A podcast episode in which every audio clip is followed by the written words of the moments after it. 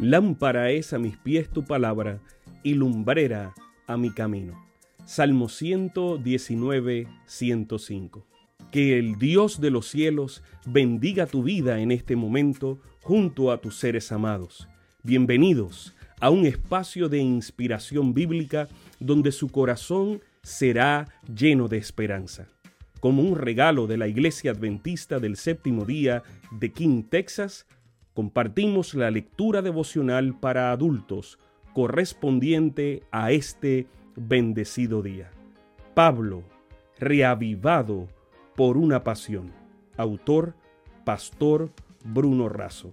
Que Dios te colme de misericordias en este preciso instante. Oremos.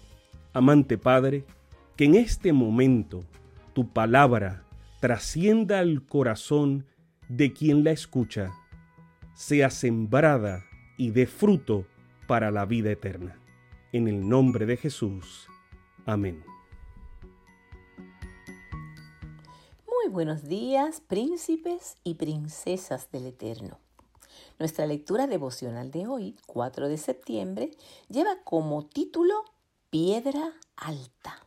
Y su texto clave lo encontramos en el libro de Colosenses, capítulo 4 y verso 2. Y lee como sigue. Perseverad en la oración, velando en ella con acción de gracias. El pastor Bruno Razo nos relata, el pastor Walter Weiss fue quien me llamó al ministerio cuando terminé la carrera de teología.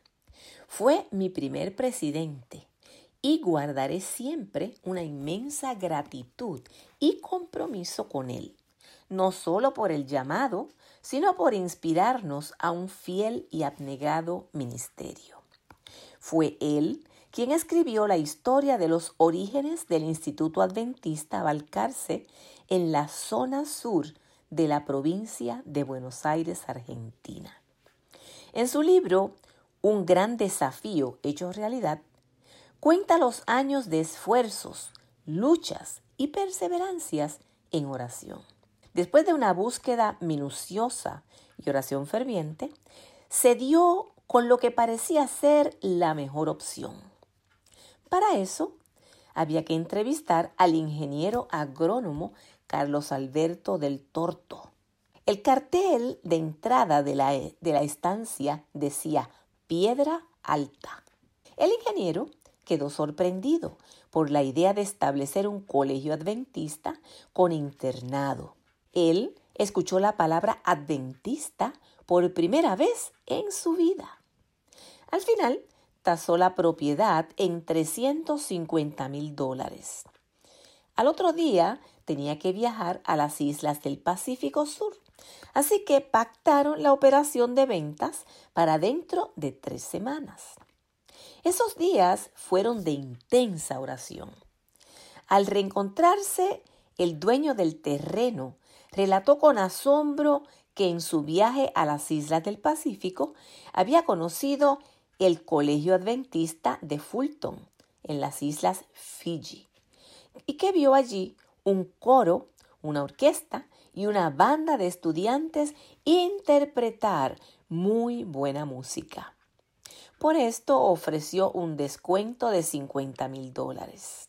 La propiedad fue comprada y se construyó allí el Instituto Adventista Balcarce, un colegio que sigue formando jóvenes para cumplir la misión. El pastor Heriberto Müller fue nombrado promotor y director del proyecto. Y fue este amigo que hoy descansa en las promesas del Señor, quien perseverando en la oración, brindando un fiel y abnegado servicio y amando a la juventud, llegó a ser el primer director de la institución.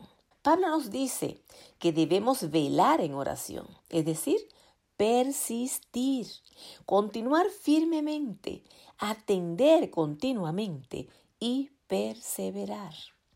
Elena de White también nos dice que en algunos casos las respuestas a nuestras oraciones vienen de inmediato.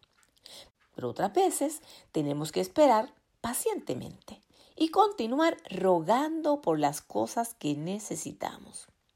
Debemos perseverar en nuestras peticiones, aunque no obtengamos respuesta inmediata a nuestras oraciones.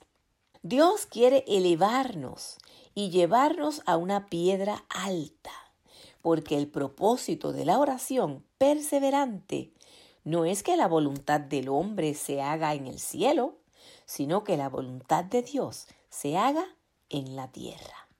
Dios te conceda un feliz y bendecido día lleno de su presencia.